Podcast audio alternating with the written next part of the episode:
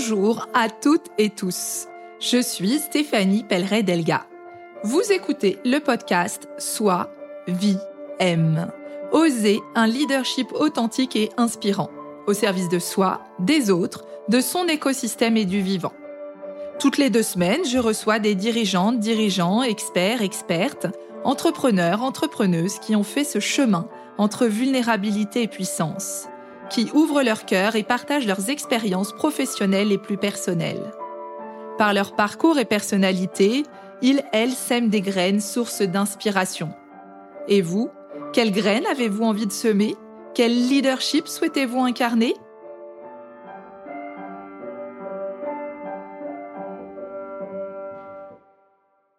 À mon micro, aujourd'hui, j'ai le plaisir de recevoir Olivier Morel. Bonjour Olivier. Bonjour Stéphanie. Merci d'être là dans Soi, Vie, M. Je suis heureuse de te recevoir dans mon salon, transformé en studio pour l'occasion. Olivier, tu es diplômé d'une école de commerce avec une spécialité finance. Tu as eu un parcours d'innovateur et tu as notamment porté plusieurs programmes de transformation chez Danone avant d'y occuper le rôle de directeur de l'innovation ouverte. En 2016, afin de mieux aborder la complexité économique et faire face aux enjeux d'écologie, tu décides de créer tes propres activités en accompagnant les évolutions des organisations comme celles de leurs dirigeants.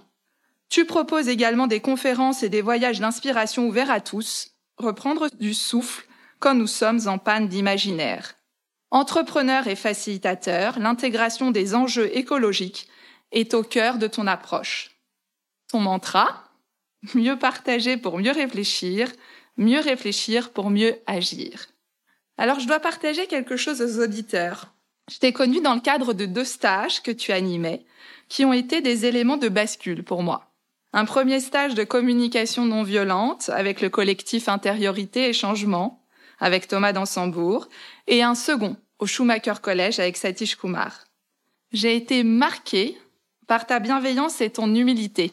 Avec toi, dans ces moments un peu particuliers d'ouverture de conscience à soi, à l'écologie, je me suis toujours sentie dans un espace de tolérance et d'accueil très inconditionnel.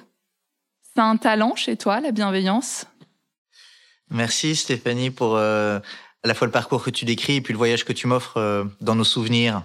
C'est vrai que bah, du coup réapparaissent euh, là ces, ces arbres des Ardennes belges ou des forêts du, Devon en Angleterre. Euh, un talent, la bienveillance, waouh, ça c'est une question. Je pense que c'est une faculté humaine qui est euh, vraiment euh, by design en nous. Et d'ailleurs, là cette semaine sort une tribune d'Elsa Granger, qui est la directrice d'Ashoka, sur le rôle de l'empathie dans l'éducation. Je crois qu'on a été déformé d'un élan euh, spontané euh, de prendre soin de soi, des autres, par la culture euh, de la compétition, de l'effort performant, où quand j'ai mal, c'est mieux. Et donc, je pense que la bienveillance, en fait, c'est une qualité intrinsèque qu'on a tous. Après, est-ce que on l'arrose tous au bon moment, dans les bonnes quantités? Est-ce que j'ai toujours été bienveillant? Est-ce que je suis au max de ce que je peux être? Non. Le mot talent, parfois, euh, je le associe à potentiel, comme si c'était en fait une réserve de ressources disponibles, mais qui peut être euh, euh, développée, quoi. Quand j'en ai sous la pédale, euh, tu as parlé de bascule, c'est une autre métaphore mécanique. Quand j'en ai sur la pédale, quand j'en ai dans mon potentiel, eh ben je peux aller plus loin. Est-ce que j'ai envie de le travailler? Ouais, c'est au cœur de mes activités, c'est sûr. L'intelligence collective, l'écologie profonde, la facilitation elle fonctionne grâce à la bienveillance. Et tu parlais un petit peu euh, de, l'éducation et de ce qui fait qu'on n'est pas toujours euh, dans notre société euh, au contact de ce qui est finalement sûrement inné. Qu'est-ce qui t'a amené à te connecter à cette bienveillance au-delà de tes activités actuelles? Allez, après avoir parlé de bascule, de réservoir, je saute à pieds joints dedans la spiritualité. Mm-hmm. Le mot potentiel, on peut le lire aussi en trois mots. Potentiel, je crois que c'est euh, ma bonne étoile ou mes bonnes étoiles. Mhm. Dans le monde ultra fonctionnel que j'habite, une économie de marché, une société de consommation, euh, où chacun essaye de trouver une place pour être utile. Bref, où chacun essaye que ça fonctionne. La fonctionnalité est pas suffisante en fait. Euh, si on se concentre que là-dessus, ça bug. J'adore le titre de ton podcast. Soit vie M, c'est pas trouve un job, soit utile et performe. Je veux dire, c'est la proposition, elle est à un autre endroit. Et du coup, ben, je pense que il suffit pas d'être intelligent, il suffit pas d'être bon élève, il suffit pas d'être un cadre dynamique. Je crois que nous sommes appelés à hum, être un être spirituel qui fait une expérience euh, incarnée et donc de nous reconnecter à notre spiritualité. Et donc moi, ce qui m'a poussé, c'est effectivement des discussions spirituelles, des rencontres avec euh, des personnes qui pouvaient venir comme moi de la culture chrétienne et qui pouvaient être passées par le bouddhisme, par l'hindouisme, par euh, la tradition amérindienne et qui se disaient qu'il y avait plus grand que le marché, qu'il y a quelque chose de plus grand qui nous rassemble. À quel moment dans ton corps tu sens qu'il y a quelque chose, des ouvertures, des j'essaye d'aller chercher le ressenti. À quel moment tu dis, tiens, quand tu dis, il y a quelque chose de plus grand. Yes, merci. On a tous un corps. J'ai un corps et toi aussi. C'est un véhicule qu'on a tous en commun, quoi. Vraiment qu'on a tous en commun. Pour autant, dans le travail personnel que j'ai fait, que je continue à explorer, notamment avec l'énéagramme, mm-hmm. qui est une belle euh, approche de connaissance de soi, on nous invite à regarder que dans la diversité de nos personnalités, on n'a pas forcément tous le même centre actif en premier. Certains peuvent être d'abord connectés à leur corps, d'autres à leur euh, tête, d'autres à leur cœur. Moi, je dirais que c'est d'abord mon cœur, c'est d'abord l'émotion, c'est d'abord euh, quelque chose qui situe euh, dans le relationnel et l'émotionnel avant d'être dans le kinesthésique. Je vais quand même répondre à ta question sur les sensations du corps, hein. mais je fais ce petit détour pour dire que ben moi, en fait, euh, je suis touché euh, dans mon cœur, soit un choc esthétique, mm. d'un coucher de soleil, euh, d'une rencontre avec des danseuses éthiopiennes au Forum social mondial en 2007 à Nairobi au Kenya, des mendiants dans les rues de Bogra au Bangladesh. Bref, il y a des expériences euh, de cœur qui m'ont fait dire la vie normale elle peut pas être comme ça quoi. C'est pas possible. Et après euh, si je j'en reviens à ta question sur euh, le ressenti physique bah j'ai appris en fait à retrouver mon vocabulaire du corps. Quand j'ai des crispations au niveau du thorax quand j'ai des stimulations dans le dos au niveau de mes épaules un peu comme si des ailes se déployaient quand j'ai des picotements dans mes mains qui font qu'elles se lèvent quand mes yeux ont besoin de se fermer pour revenir sur un temps à moi. Avant, je prenais ces signaux comme des simples objets de distraction, où mon véhicule soit bugué, soit euh, faisait sa vie. Et aujourd'hui, je comprends qu'il m'informe, ouais. Et du coup, j'ai fait des travaux en, en, kinésiologie, en constellation familiale, en constellation de l'organisation, en théorie U. On nous apprend vraiment à écouter nos sens comme des vecteurs d'information euh, qui nous aide à décider. Hmm. Tout à l'heure, tu euh, disais euh, gentiment qu'on mon mantra, euh, passer par le partage, ensuite la réflexion et puis ensuite l'action. Dans la réflexion, c'est pas qu'une réflexion cognitive analytique. En fait, ce qui réfléchit, c'est bien sûr mon cerveau gauche, mais aussi mon cerveau droit et puis tous les autres capteurs que j'ai en moi. En fait, je suis un miroir qui réfléchit avec plus qu'une seule facette. Il y a plein de facettes dans mes intelligences qui miroite avec l'intelligence ou les intelligences des autres. Et le corps, les sensations font partie de ces facettes-là. On sent bien, euh, parfois il y a des, enfin en tous les cas je sens bien et j'imagine que vous aussi euh, vous faites cette expérience-là que avec certaines personnes, à certains moments, ça match en fait, ça résonne. Il y a comme une vibration qui fait qu'on est sur la même fréquence. Et ça, c'est le corps qui nous le renseigne. Merci de balayer tout ce qui peut euh, passer comme info tête, cœur, corps, et merci de nous partager plus spécifiquement pour toi euh, comment c'est. Est-ce que tu penses que cette connexion à soi, puisque tu parles là, euh, dis-moi si tu es ok avec ça, de connexion à toi, ouais. ça aide aussi à, à, se connecter, donc à être dans son authenticité? yes, dans mon métier, je travaille sur des thèmes de transition écologique. Et euh, j'aime bien cette euh, citation de Gus Spett, qui est l'ancien patron du développement durable du PNUD, le Programme des Nations Unies pour le développement. Donc, euh, une figure intellectuelle reconnue, un expert bien assis dans ses compétences et ses engagements, et qui ose dire, en toute authenticité, j'ouvre les guillemets, pendant 30 ans, en tant que scientifique, j'ai identifié que les principaux problèmes qu'il fallait combattre, c'était le dérèglement climatique, l'effondrement des écosystèmes et la perte de biodiversité. Et au bout de 30 ans, je me suis rendu compte que je m'étais trompé. En fait, les principaux problèmes sont l'avidité, l'indifférence et l'égoïsme. Les approches technico-économiques sont pas suffisantes et nous, scientifiques, on voit que on est à la peine parce que les révolutions qui sont à opérer sont aussi culturelles et spirituelles. Fermez les guillemets, à peu près, c'est à peu près ce qu'il dit. Mais donc ça pour dire que, en fait, dans les transitions des organisations, des entreprises, euh, des dirigeants avec lesquels je travaille, on se rend bien compte que euh, il y a un changement de fréquence, de dimension qu'on peut pas se contenter, même si c'est essentiel, hein, c'est essentiel, mais on peut pas se contenter d'être au niveau des symptômes, c'est-à-dire réchauffement climatique, inégalité, euh, euh, baisse du euh, pouvoir d'achat, euh, pollution euh, de, de, la terre, de l'air, de l'eau. Il faut remonter aux causes racines. Bien sûr, tous ces symptômes sont à prendre en compte, mais pour qu'ils puissent être transformés durablement, il faut remonter à ces racines qui sont des racines d'individualisme, d'égoïsme, d'indifférence.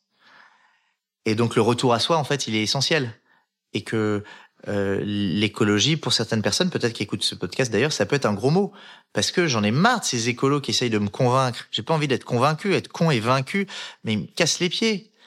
Euh, la transition écologique, si elle doit passer par euh, une dictature verte, euh, l'humanité aura pas gagné grand-chose. Parce qu'on a déjà expérimenté la dictature dans notre histoire humaine.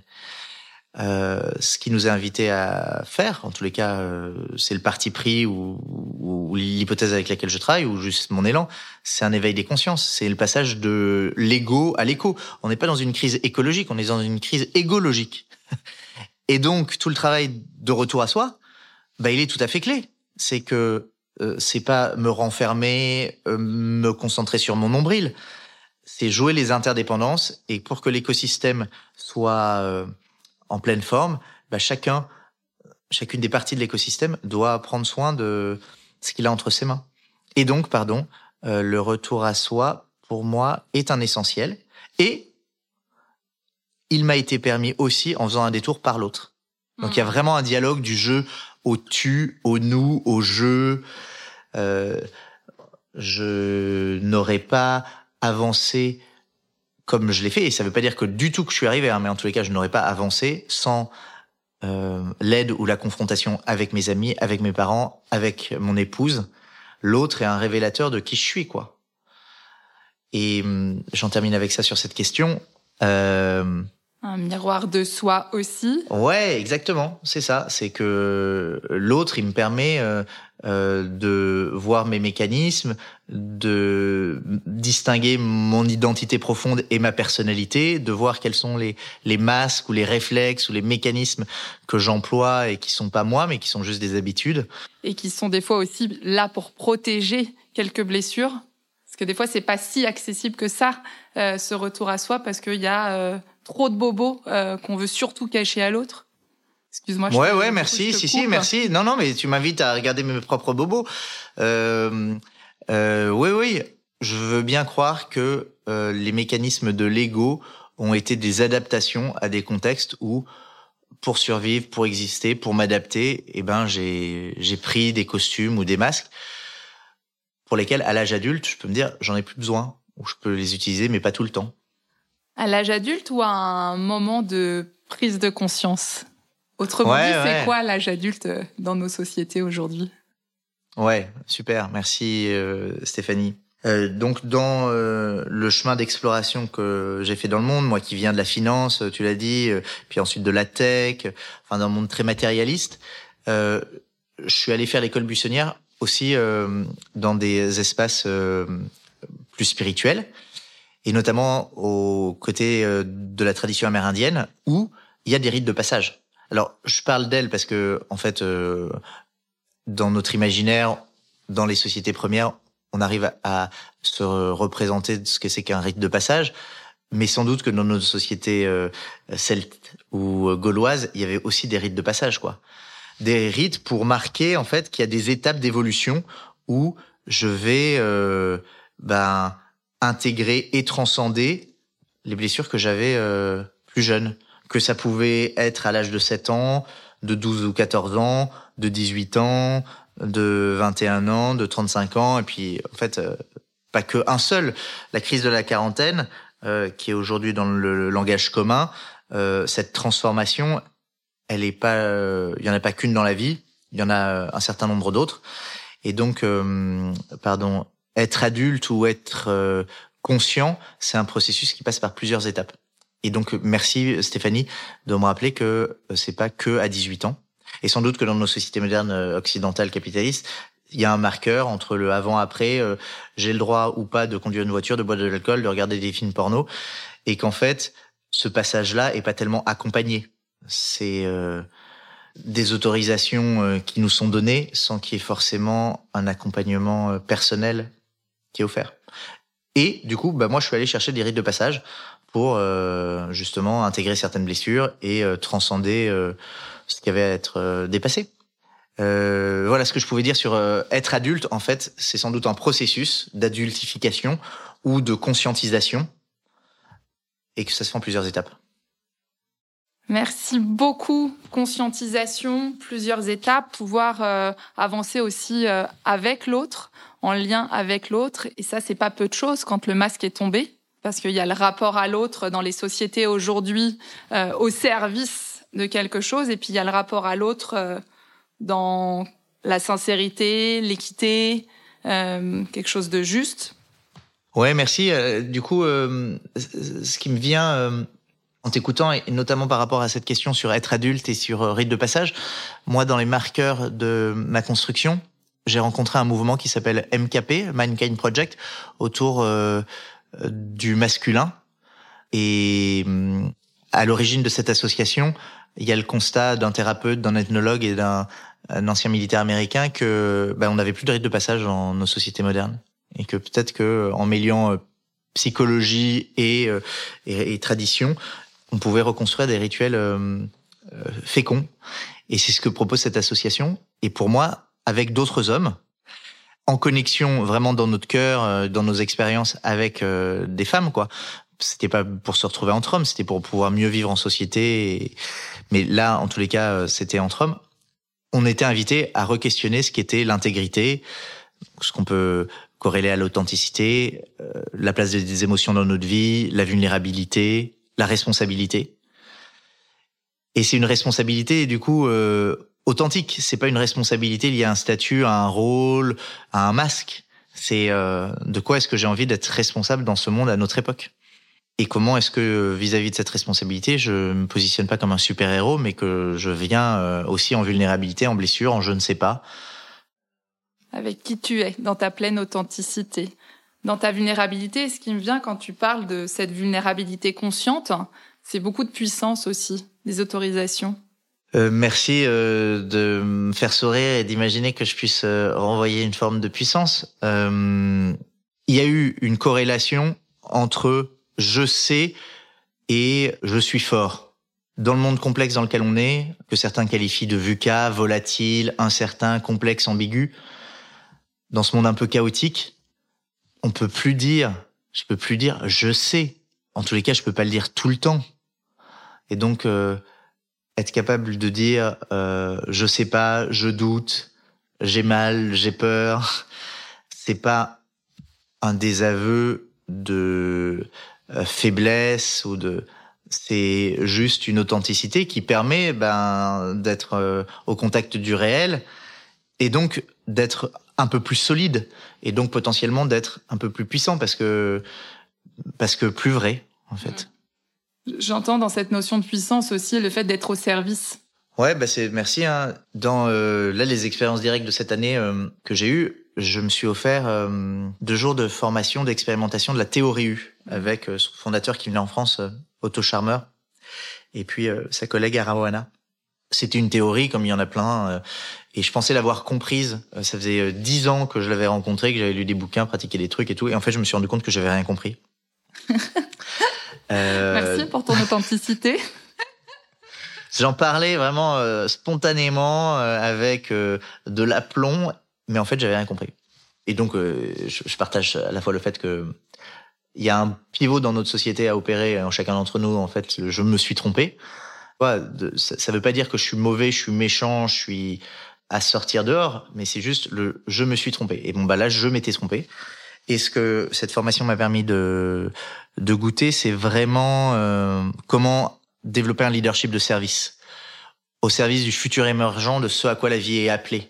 Comment est-ce que je peux lâcher mes réglages de anticipation, planification, contrôle et être dans euh, l'émergence, l'adaptation, qui est une souplesse pas opportuniste, qui est juste en fait euh, une modalité du vivant. La, la, vie, elle est adaptation. Il peut y avoir de la structure, mais cette structure, elle est vivante, quoi. Il peut y avoir des patterns, des schémas euh, qui se reproduisent, mais à chaque fois, ils se réinterprètent. C'est que la société euh, industrielle et les processus industriels qui sont euh, normatifs. Ça ne veut pas dire qu'il n'y avait pas des lois hein, naturelles. C'est pas ce que je dis. Mais une loi ou un principe n'est pas la même chose qu'une norme qui veut tout homogénéiser, tout planifier, tout contrôler. Et donc, pour répondre à ta question sur euh, le leadership de service, c'est ce que j'essaye d'apprivoiser. Et au service de quoi? Ben, au service euh, de ce à quoi la vie appelle.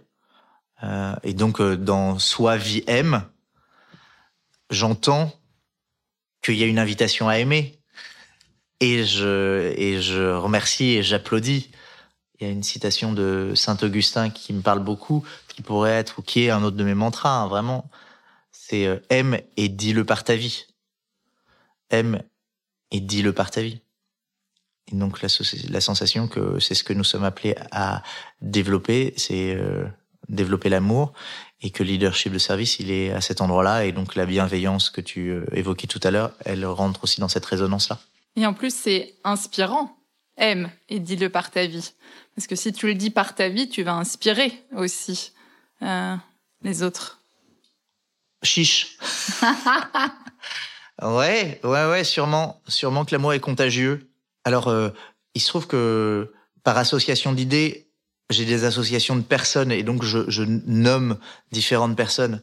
Euh, c'est pas pour faire du name dropping, hein. c'est juste peut-être tout simplement reconnaître que, en fait, je suis grâce aux autres. Donc je vais faire apparaître maintenant Laurence Delabaume qui a écrit euh, le très bon livre euh, La contagion du cœur, qui est une journaliste scientifique et qui étudie comment est-ce que le cœur est un organe électromagnétique extraordinaire qui a un pouvoir d'ajustement pour moi, pour mon cœur, avec mon cœur, mais aussi de contagion euh, extraordinaire.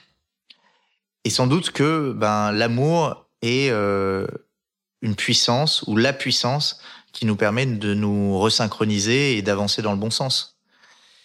Donc que ça soit contagieux, euh, top. Que ça soit inspirant, top. Merci beaucoup. J'ai envie de t'inviter à un petit voyage, Olivier. Donc on a pu parler de bienveillance, d'empathie, d'émotion, d'être au service, d'authenticité, connexion à soi, d'élan, de part aussi euh, des rites de passage qui vont permettre tout ça, qui vont permettre cette expression de toi.